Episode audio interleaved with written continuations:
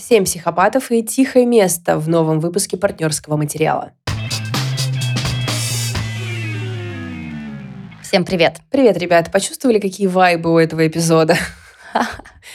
Психопаты, тихие места. Что же?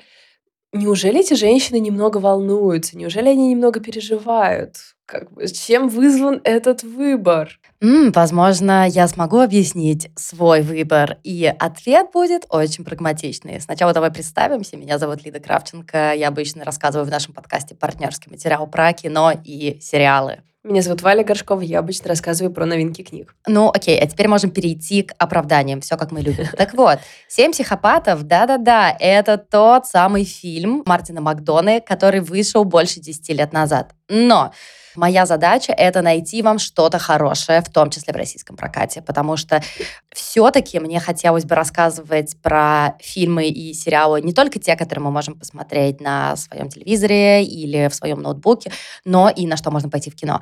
И я увидела, что в российском прокате сейчас «Семь психопатов», и я хочу немножко побольше про этот фильм рассказать и вспомнить, какой же он офигенный. Это очень кстати, потому что я вообще-то его не смотрела. Мне кажется, это единственный его фильм, который я не смотрела. Так что это может быть плод-твист для меня.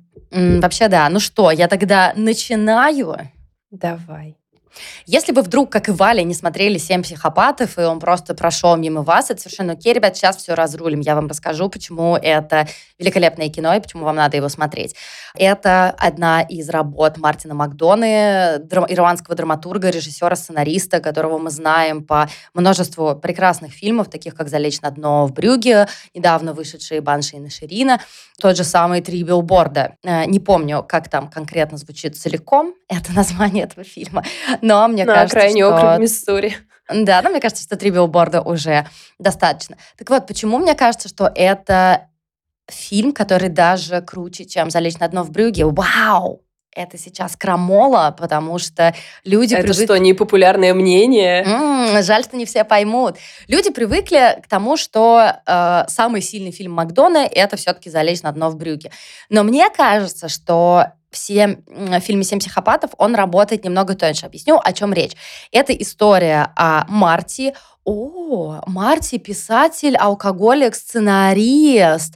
А режиссера зовут Марти Макдо... Да нет, бред какой-то. Не-не-не, бред какой-то. Вряд ли. Э, да, его играет Колин Фаррелл, и он такой бездельник, который должен уже написать хоть какой-то сценарий, э, но он в основном бухает и ничего не делает, и тусит вместе со своим лучшим другом, которого зовут Билли. Он актер, его играет Сэм Роквелл, великолепный, великолепный. Обожаю Сэма Роквелла. Здесь спор нет.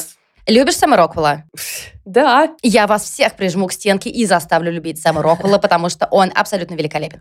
Так вот, этот самый Билли зарабатывает тем, что он не играет. Это все дело происходит в Лос-Анджелесе. Он пока только начинающий актер. Он зарабатывает тем, что он крадет собак, а потом изображает из себя доброго самаритянина, говоря, вот, пожалуйста, возьмите вашу собачку, и, естественно, кто-то ему сунет то 50-долларовую бумажку, а то и сотенную.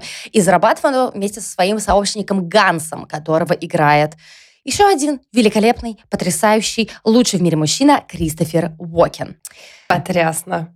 Да, Билли, которого играет Сэм Роквелл, очень хотел бы набиться к Марти в со-сценаристы, и он ему подкидывает обалденские просто идеи, но Марти отмахивается от него. Он вообще, вот представь, вот Колина Фаррелла со своими бровками домиком, вот это вот, вот это вот все, вот у него постоянно такое выражение лица. Кроме того, параллельный сюжет развивается вокруг э, криминального Лос-Анджелеса. Появляется некий убийца, которого зовут Бубновый Валет. Он убивает только плохих парней, то есть только тех, кто относится к мафии и оставляет на месте преступления. Пожалуйста, угадай, что. Собак? Карту с Бубновым Валетом, Валь. Прошу прощения, протупила. Ничего, ничего. И Билли на самом деле хороший парень. Даже если вы смотрели такие, э, Лид, ну есть один моментик, и я скажу, нет, он правда хороший друг как минимум. Даже несмотря на то, что он называет девушку своего друга, э, всю дорогу он ее называет э, злобной сукой. Но все равно он хороший, он хороший друг. Потому что, во-первых, он все время подкидывает Марти какие-то сюжеты. Про психопатов. Вот это может быть психопат-буддист, а это может быть психопат-квакер, а это может быть такой-то. А, Марти с радостью и благодарностью все это дело записывает, но он напивается и забывает, что вообще-то ему это все Билли предложил. И Билли ему помогает. Потом Билли размещает объявление о том, что если у вас есть совершенно психопатическая история, пожалуйста, напишите Марти. И Марти ворчит. Он говорит, да что, да зачем, это все какая-то херота. И потом на пороге его дома появляется Том Уэйт с кроликом в руке. Марти все так же недоволен. Но, естественно, у героя Тома Уэйтса просто офигительнейшая история, которую в будущем использует Марти. И сюжет начинает разворачиваться тогда, когда Ганс и Билли Мне украли нравится, собаку. что ты до этой... Мне нравится, что ты дошла до этой ситуации, до этого описала какие-то безумные абсолютно вещи, потом такая, и сюжет начинается, а- а это было что? Это была затравка. Это была затравка для всех нас. Так вот, сюжет начинает разворач- разворачиваться тогда, когда Билли и Ганс крадут собаку не у того парня, потому что Бонни — это любимая собака босса мафии, а играет его еще один прекрасный мужчина Вуди Харрельсон. И моя любимая цитата про Вуди Харрельсона — это цитата моей подруги о том, что она хотела бы жить в щербинке у него между зубами. Мне кажется, это все, что нужно о нем знать. Это, это реально э, так стоило назвать книгу, подкаст или что-то. Я надеюсь, что он однажды узнает об, этой, об этом выражении. Об этой страсти.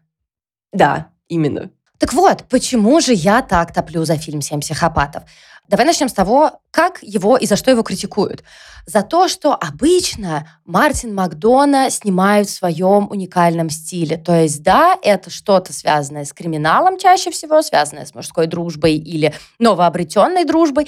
И там очень часто у него присутствует история с верой, история Мгм. с э, религией в целом, да, отношение к этому и морально-этических ориентирах. И говорят, что вот в «Залечь на дно брюге» главный герой переживает из-за того, что он кое-кого там убил. Это на случай, если вы не смотрели. Я пытаюсь все равно не спойлерить, хоть этому фильму сто лет.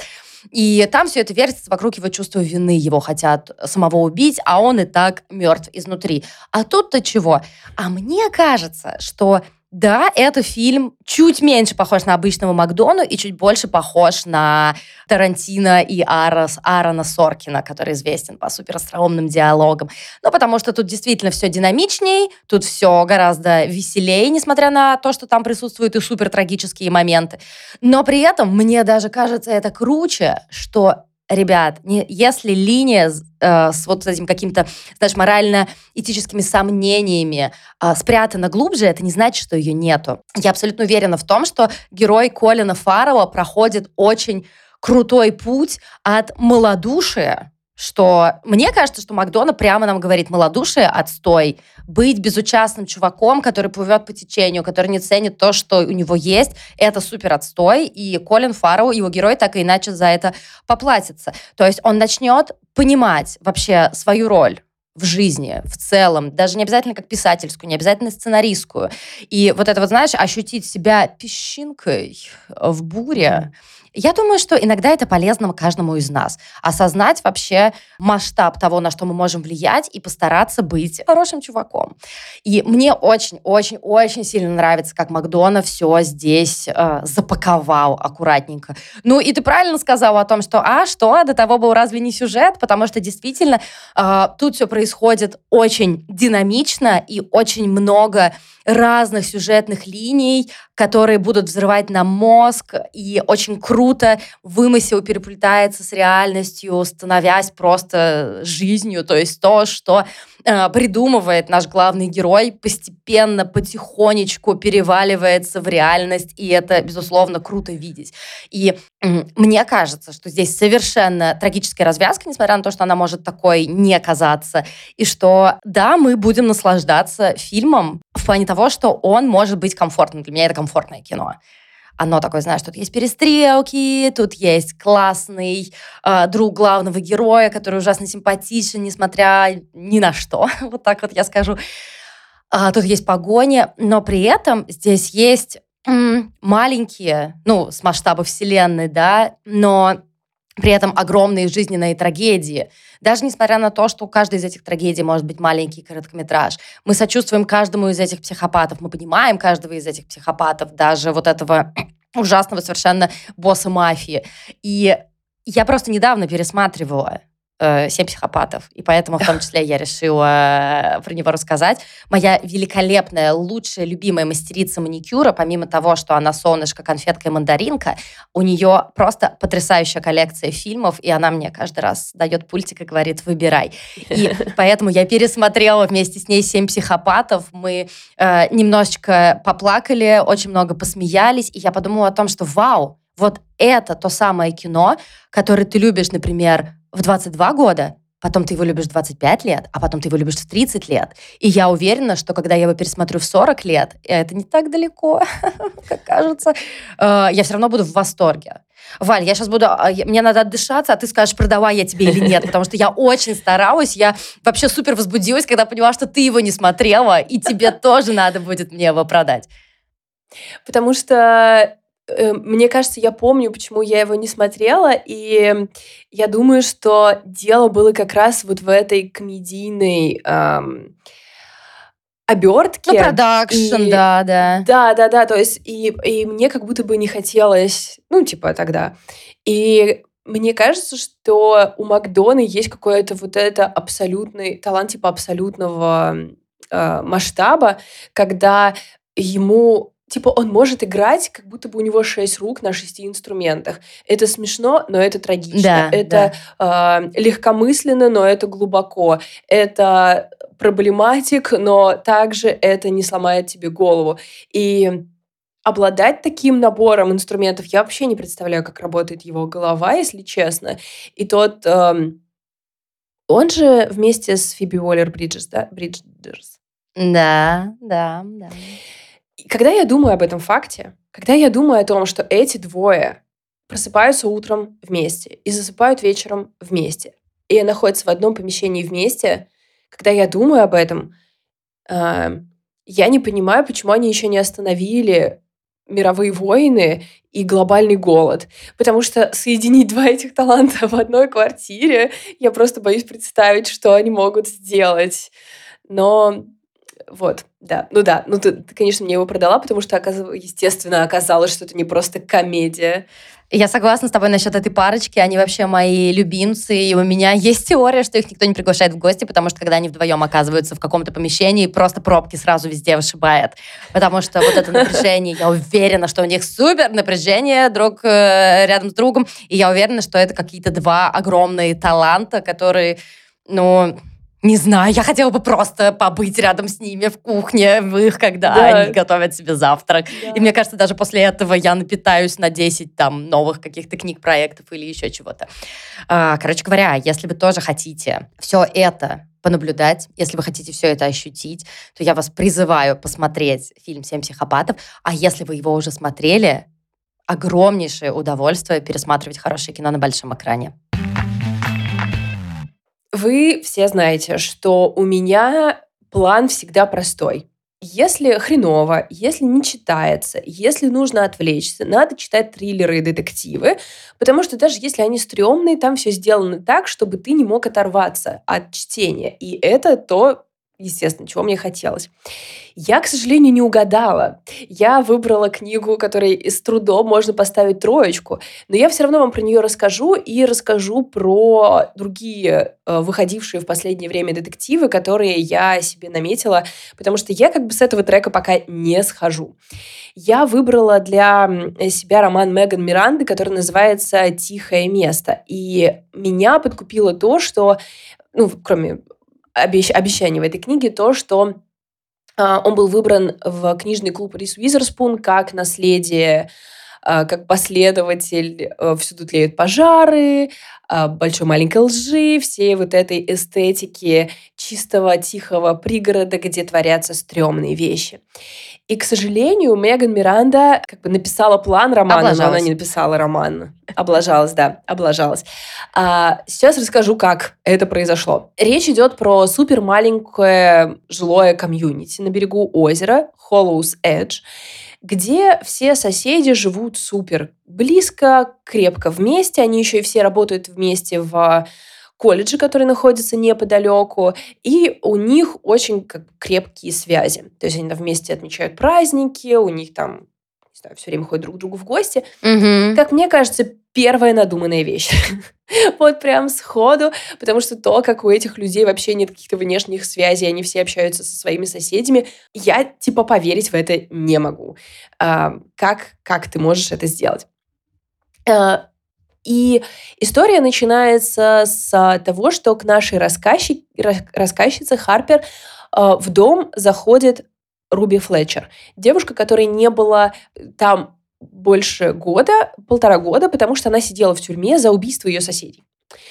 И ее освободили, потому что суд э, после апелляции адвоката решил, что решение было неправильное, она все-таки невиновна, и выпустил ее. И вот она возвращается в эту общину, где все дали против нее показания, где все показали записи камер видеонаблюдения о том, что это была она. И она возвращается такая, ну, э, типа, кто-то должен ответить за то, что я посидела в тюрьме. И это довольно интересная история, потому что соседи погибли от отравления э, угарным газом. Э, нет, не угарным газом, а как это называется, когда двигатель машины оставляют включенным. Какой там газ? Угарный газ. Угарный. Угарный газ. Ну что ж, это все-таки угарный газ. Вот от чего они погибли. И э, вроде как абсолютно доказано, что Руби сделала это. Непонятно, какой у нее был мотив, но у нее были ключи, она выгуливала их собаку и так далее. И Харпер, которая пустила Руби тогда к себе жить, она снимала у нее комнату, она принимает ее обратно, и она, естественно, боится, что как бы непонятно, это все-таки она или не она была. Она мечется между тем, чтобы верить Руби и не верить Руби. И, в общем, дальше сюжет закручивается, потому что кто же на самом деле их убил. И то, насколько в этой книге ни одна мысль не доведена до конца, просто убивает меня. Насколько не... То есть там вроде как, знаешь, основная идея в том, что а все проблемы от того, что люди не могут друг с другом поговорить. То есть соседи друг другу прямо не рассказывали а, о событиях, и вроде поэтому так возникло много недопониманий и всех катастрофических событий, которые последовали. Но если честно, когда ты дочитываешь до развязки, ты понимаешь, что вообще-то никаких э, больших каких-то откровений там не было. Когда ты раскладываешь такой сеттинг, ты реально ожидаешь, что у одного заложницы 15 лет живет в подвале, другая там травит свою маму и медленной смертью, у третьей связь с пятью мужчинами на этой улице. Ну, то есть ожидаешь примерно такого уровня откровений.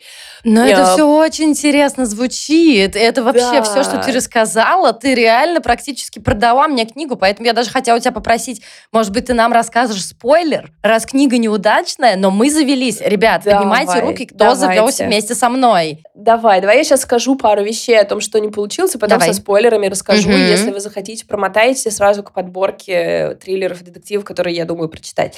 В общем, здесь вот помимо того, что есть очень много начатых линий, то есть у нас, например, есть какая-то загвоздка про то, что у Харпер есть брат, у которого очень большие проблемы с законом и какая-то семейная трагедия, но мы никогда не узнаем, что именно произошло. И зачем нам про это как бы говорится, совершенно не ясно, потому что это не влияет на сюжет вообще никак. Или у нас есть романтический интерес, с которым, ну, прямо скажем, в общем, Харпер начинает спать с а, парнем, с которым встречалась Руби. Но потом ее посадили в тюрьму на 20 лет, они такие, ну, типа, видимо, теперь мы с тобой трахаемся. А, когда Руби возвращается, эта история как бы... Чтобы не идти дальше из дома, да? да? Ну да, типа все рядышком. Когда Руби возвращается, эта история как бы пару раз чуть-чуть как-то эм, упоминается, полностью исчезает. У Харпер был бывший жених, который резко исчез, который типа резко ее бросил. И нам несколько раз вбрасывают, что с этим что-то нечисто, что он так резко ушел. Мы не узнаем, почему он ушел. Мы не узнаем, правда или нет эти вбросы. Это просто осталось неразрешенным. И там миллиард абсолютно каких-то заброшенных линий, которые ни к чему не приводят. И это линии, которые и делают такие романы интересными, когда ты такой типа, о, тихий городок, а потом оказывается, что там все бурлит и кипит, а здесь как бы, ну, не кипение, а такое легкое, легкое подогревание всего, и, короче, ничем не заканчивается. И я даже, если честно, не могу сказать, что это было супер увлекательно читать, потому что ставки в какой-то момент, сейчас в спойлерах расскажу, ставки реально обнуляются. То есть тебе сначала кажется, что ставки mm-hmm. высоки, потом э, Меган Миранда где-то в середине такая, не обращайте внимания.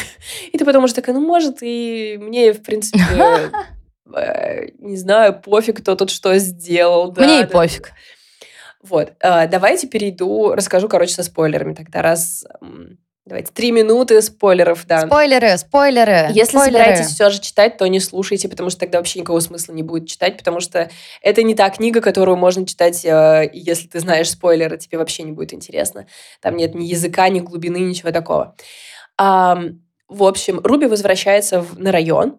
И, кстати, вот что меня еще очень поразило, она ни с кем не обсуждает, вот даже со своей подругой дорогой, к которой она приехала, типа, как ей жилось 14 месяцев в тюрьме, например. Что она чувствует по поводу того, что она была незаконно обвинена. Что она чувствует по поводу того, что она освободилась. Они не ведут mm-hmm. ни одного разговора. При этом у Харпер все время внутри такой, типа, внутренний диалог, должна ли я поверить, как я должна к ней относиться. Типа, у вас не было разговора может, вам поговорить? Типа, да, о самых супер очевидных вещах. То есть э, Руби возвращается просто такая, как ни в чем не бывало, начинает везде ходить и всех просто раздражать своим появлением. Но никак не обращается тот факт, что она сидела в тюрьме только что, типа, была приговорена к 20 годам. Это все совершенно не, как бы, не обращается к этому. И в какой-то момент, в общем, э, они честно говоря, происходит какая-то херня, типа все куда-то ходят, мы за всем наблюдаем, что-то озеро, развешенные ружья, которые какие-то стреляют, какие-то не стреляют. Э, у них начинается вечеринка в честь э, Дня независимости, и все собираются около бассейна, и Руби тоже приходит, и все такие, о боже, она пришла.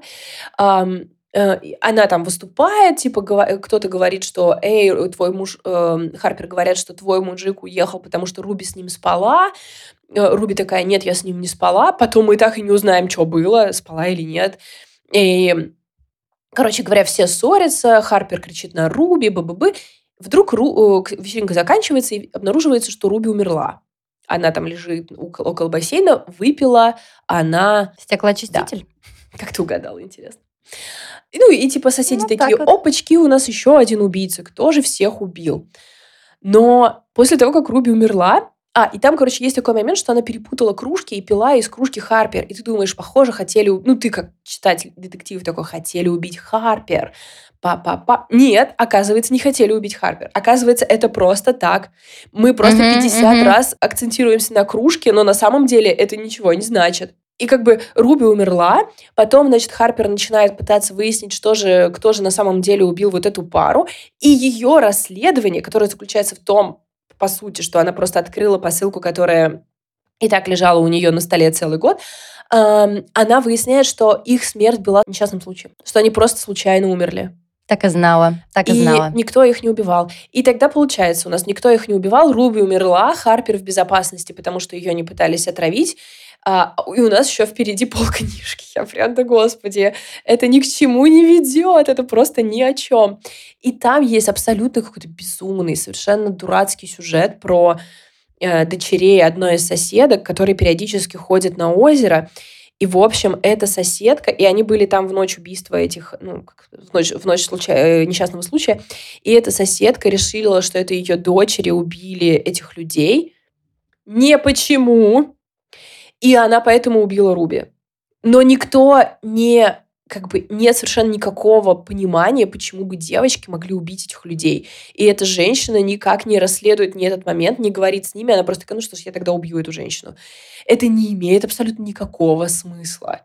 Абсолютно никакого смысла. И все разрешается. Я чувствую чем... отсюда э, твою фрустрацию. Да, это просто настолько обидно. Это не то, чего ты ждешь от детектива. Ты хочешь, чтобы там все э, ставки росли, росли, росли. Причем там есть какие-то вбросы, знаешь, про, например, там, типа у каждого соседа есть свои тайны, что вот один представал к студенткам, и ты думаешь, может быть, он пристал к этим девочкам, и они создали такой план. Но они убили, как бы по мнению их матери, другого чувака.